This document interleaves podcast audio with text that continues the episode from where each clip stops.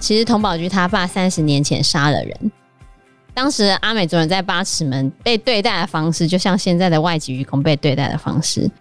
童宝駒他爸就是手受伤了，他手指被切断了，然后船公司没有帮他保任何的保险。他本来觉得应该有保险金回来可以帮助家里人，结果竟然都没有。Hello，大家好，我是 Joe，我是 Fana，我是 Anna。所以，既然从阿布这边找不到结论嘛，那他们后来就决定去凶案现场。就他们去凶案现场的时候，就是他们在办丰年祭。对啊，其实，在八尺门聚落的时候，他们就会在那边办丰年祭。一开始是他们女生自主发起的联欢活动，男生本来要出海就没有办法参与，可是后来就变成一个还蛮大的盛典，而且船公司也会帮他们一起办。就童宝駒这样就刚好选在丰年祭的时候，他自己不是海滨社区出去的，他总会不知道丰年祭。他知道，但是他回去的时间点刚好就丰年祭啊。他故意的吧？也没有吧。嗯，我也觉得是一个刚好、哦。对，但是其他人就觉得他故意的。对对，其他人就觉得你为什么 觉得你故意的？对，有当地人就觉得你是回来闹场的事吗？对啊，大家也只是经过那边呢、啊。但是。你带着替代役跟大队人嘛，也没有大队人，就他们三个人，就替代役跟那个，但是是有警察带着他们，对，他带着替代役，还有找他们当地的警察，那个警察也是原住民，嗯，然后就是要回去命案现场看，然后童宝駒去命案现场的时候，他就发现了一个奇怪的事情，就是那个凶刀，他发现船长就是他表哥家有一模一样的刀子，有一整组。他本来是在想说，如果这个刀子是本来船长家就有的刀子的话，那就可以证实他应该不是预谋杀人。因为如果凶刀是在现场才拿到的话，那就不是他带来的啦。嗯，对，所以他可能有想要走这个部分。而且他在离开之前，他就看到那个船长家的电话，然后就回拨了一下那个电话。就你知道那电话是打给谁吗？佟宝駒不是的，他干嘛打给童宝駒？洪正雄对，是打给那个船公司的大老板。嗯，船长打给船公司老板有什么不对？很正常啊。可是之下的船公司老板就吓到了啊！船公司老板就觉得童宝駒是不是查到什么？不然他为什么会接到那个？电话，他们接来的电话，因为那边人都已经死光了，然后童宝駒回去那边，然后就电话打过来，吓爆。对啊，老板就吓爆，这时候就开始拍老板，他就开始要出招了。嗯，然后这时候老板就找了大副。阿明，对，大副阿明就是那个范逸臣演的，然后他就开始呛阿明说：“你跟那个船长捅的娄子，现在该怎么办？”这时候阿明就说：“你也有份呐。”然后老板就说：“我是叫你们安排，不是叫你们把观察员推下去啊。”然后他就说是他自己掉下去的，但是怎么可能？怎么可能？就他们把观察员推下去的啊。但是对于阿明和船长来说，他觉得这是老板的指示。老板就说：“我没有叫你们推下去。”反正他们就开始吵架。老板就跟阿明说：“海上的事情我也没有为难你们啊，可是你让人跑掉就不对，还一次跑掉两个。哎，那这个说法跑掉到底什么呢？”其实应该就是逃逸的移工的这件事情。这时候，那个原本的那个翻译就在旁边嘛，所以去看原本的翻译本来就是他们的人啊。翻译还帮阿明讲说，那个外劳他什么都没有看到啦。然后老板就怀疑说，这个外劳到底是真的不知道还是装傻。然后他们就开始讲说，这个外劳有问题，就阿布真的有问题啊。就开始分析说，印尼那边的中介乱搞啊，那些脑袋不正常的、不会游泳的神经病的都要送上船 的这件事情，哦、就是有时候你为了人呐、啊，印尼的中介随便人都把他放上船的这件事，为了要赚钱，也不是说随便就会放上船。啊、像阿拉娜他们幼儿园之前就曾经出过一件事情，就是他还在念幼儿园的时候，他们有班级的小朋友回家一直会骂英文脏话。然后越骂越凶，嗯，然后几乎变成口头禅了。后来家长就觉得奇怪，到底谁教你的？嗯，原来是他们的 foreign teacher，真的啊。于是家长就去查那个 foreign teacher 的身份，嗯，他本来是一个水手，然后他学历很低，哦，后来就被 fire 掉，这样。我觉得也不单纯是移工的问题啊。那因为童宝居其实真的有查到一些什么嘛，所以这时候就开始很多人运作了。然后到底有哪些人开始运作呢？第一个就是童宝菊他爸，因为童宝菊他爸现在其实是在他们八尺门聚落那边的一间学校当校长，不是校长啊，就是当球队的那个工友。就球队要打棒球的时候，他要负责去把一些器材整理好，整理器材。然后如果那个线啊不见了，要去画那些线。反正那个工作呢，其实都是因为船老板他们才会有这些工作，或者是那个球队在运行的时候，其实船老板都有赞助啊，赞助啊。所以佟宝駒他爸就开始跟他讲讲说：“你为什么要做这件事情？你为什么要跟着外面的人来跟自己部落的人作对呢？”嗯，好，第一个就是他爸，他爸开始。反对，对，开始反对他。但是第二个重点来了，就本来童宝驹他不是出去之后要当律师吗？他要去他好朋友的律师事务所工作，嗯、结果他好朋友已经接了陈老板那边公司的工作。嗯，我记得电视剧里面是有演洪振雄，陈老板有把。他们真的在做的事情，全部都跟他好朋友讲。嗯，对，就是洪振雄还蛮坦白的，就跟童宝娟的好朋友讲讲说，其实他们船公司真的就做了很多坏事，像走私啊、虐待渔工啊。他是问说，他觉得做这些事情，你觉得要判多少年？哦，他是这样问。走私虐待移工，把观察员推到海里面，这应该要判。然后滥捕，对之类的这些要判多少年？那好朋友这时候就知道他做的这些事情，就这些事情全部都是洪振雄他们在做的。嗯，嗯，其实现在也是在做啊。我觉得作者应该知道某些内幕，对，嗯、作者就知道啊。所以后来童宝駒的好朋友就已经变成是跟船老板他们合作嘛，就是之后船老板那边的各种事情全部会由好朋友的那个律师事务所办理。所以这时候童宝駒的好朋友就开始请他吃好料的，然后就跟他讲说：“你这个事情啊，你就随便走个过场就好啦，不要这么认真的看待他，就这样子就好了。”所有人都在搜他，如果是你，你会接受吗？有钱判生，没钱判死啊！我们我们台湾人不都这样看司法的吗？对啊，所以你觉得童宝局会接受吗？可是我，我觉得他一直在变来变去，对啊，对他一开始是接受的，他就真的这样被说服了。那我想说算了，而且他房子都定了。不是，我觉得人会变啊。以律师、法官或检察官啊，哼，他们都有一个根本的问题，是他们案量非常大。举例来说，检察官常常都是周六日要加班，而且没有薪水，哼、嗯，对吧？律师，你如果不是做到大律师，你是当那种助理等级，或者是普通的那种律师的话，你的案量一多，你的品质就会很差，嗯，那你能做的事情也有限。然后你不管再怎么热血啊，你到最后那个事情像海啸一样淹过来的时候，你就会想说啊，算了算了算了。法官其实也是一样啊。像我跟安娜去法院开庭，法官就一直劝我们和解，因为他不想要写那个判决书。嗯。对啊，可是我们和解的话，那个人他就会继续来告我们啦。嗯。而且你知道吗？我们最后走的时候啊，他还一直在那边跟我们解释说。说他不是针对我们，他是针对那栋房子。我听他在把不，那栋房子就是我的啊。对啊，而且他从民国九十七年就开始告我们邻居，告到现在，哎，现在已经民国一百一十二年嘞。他还跟我说他不是针对我们，当然可能他针对我邻居吧，因为我们是我们这栋房子当前的屋主。嗯，可他已经。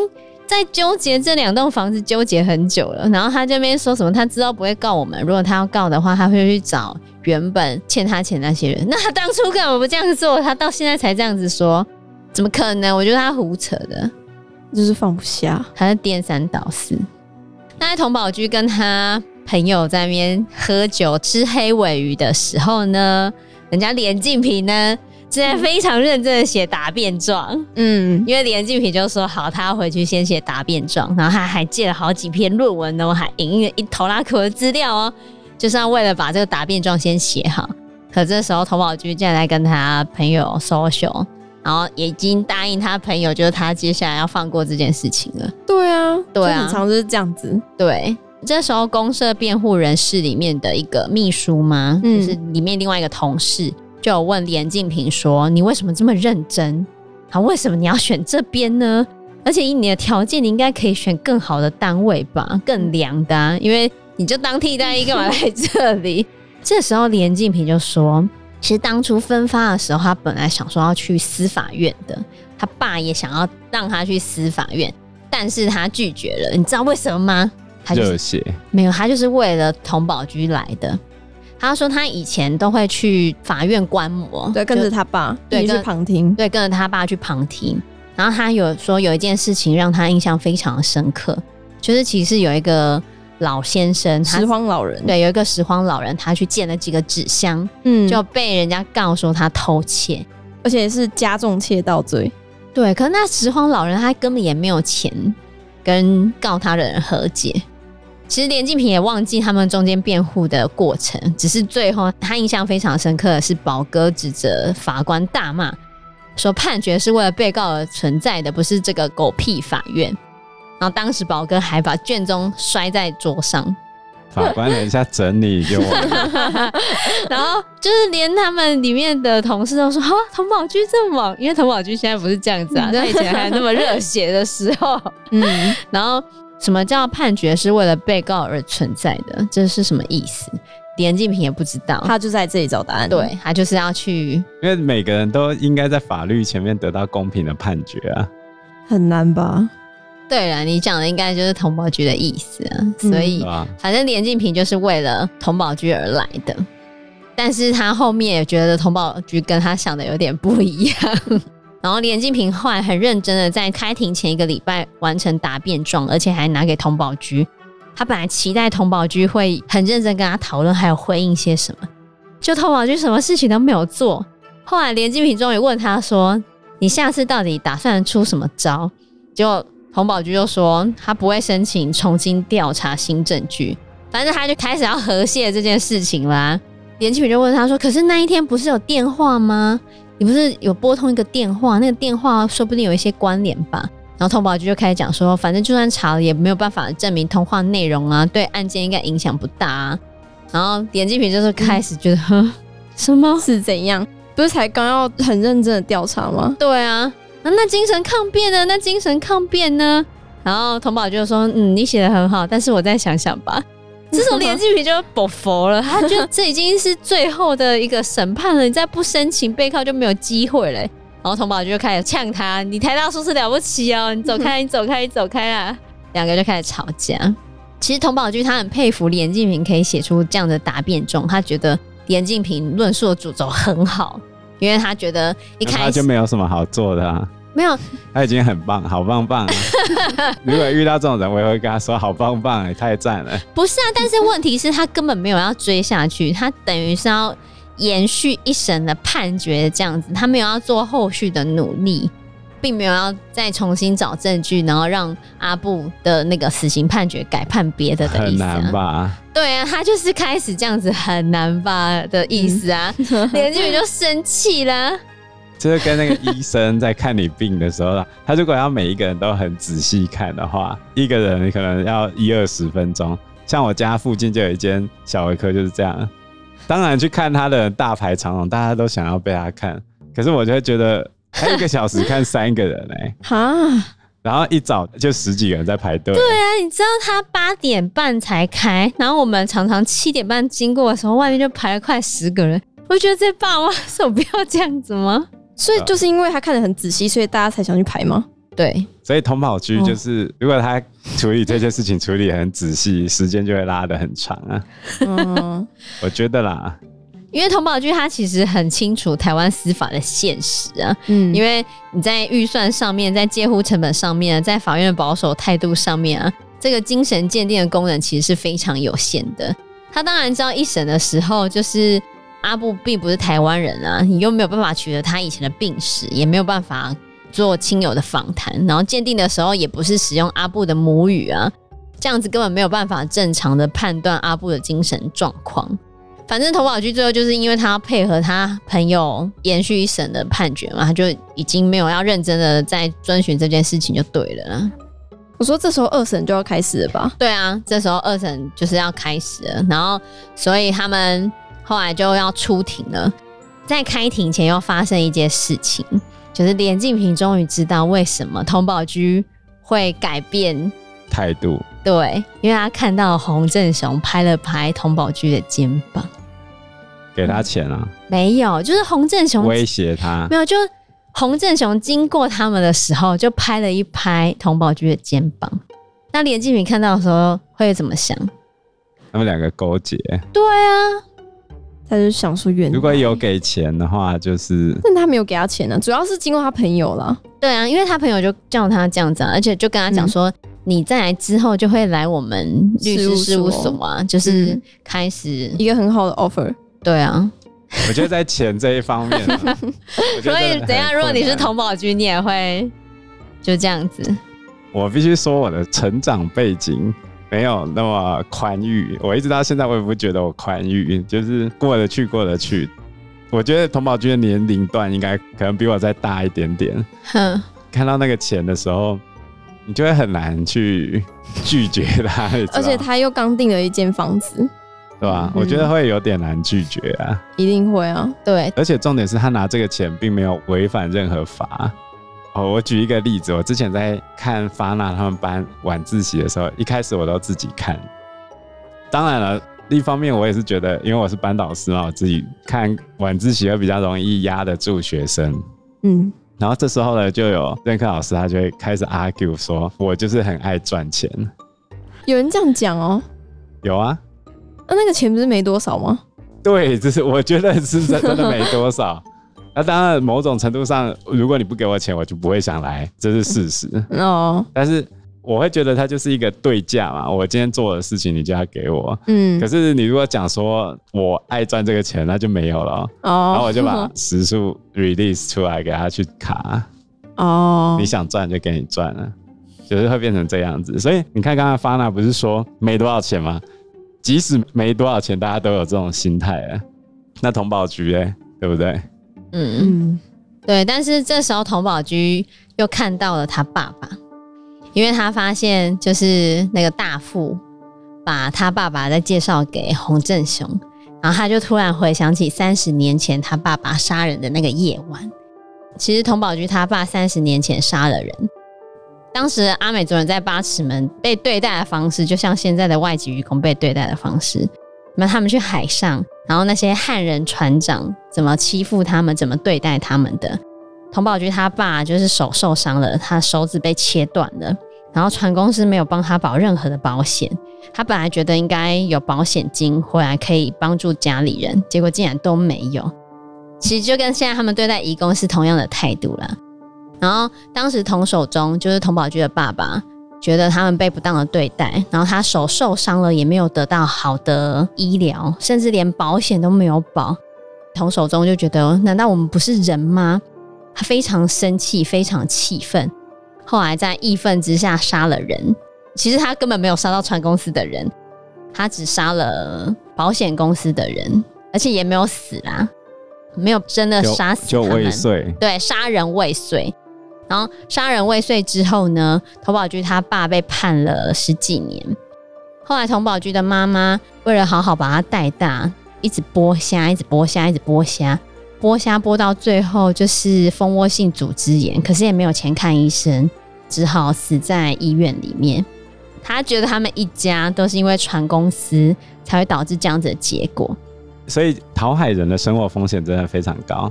像之前那个孙女访问中，孙女她有去访问一些冷门车站嘛，然后她有一次就访问到，我记得是在基隆附近吧，还是宜兰那边，她就靠海，嗯，然后他们会去摘海菜，就是那种紫菜、海菜类的东西，去摘一摘之后人就没有回来，哦，一个大浪就直接卷走了，就是这么危险，嗯，所以你看剥虾也会死啊，剥鹅啊壳也会死啊。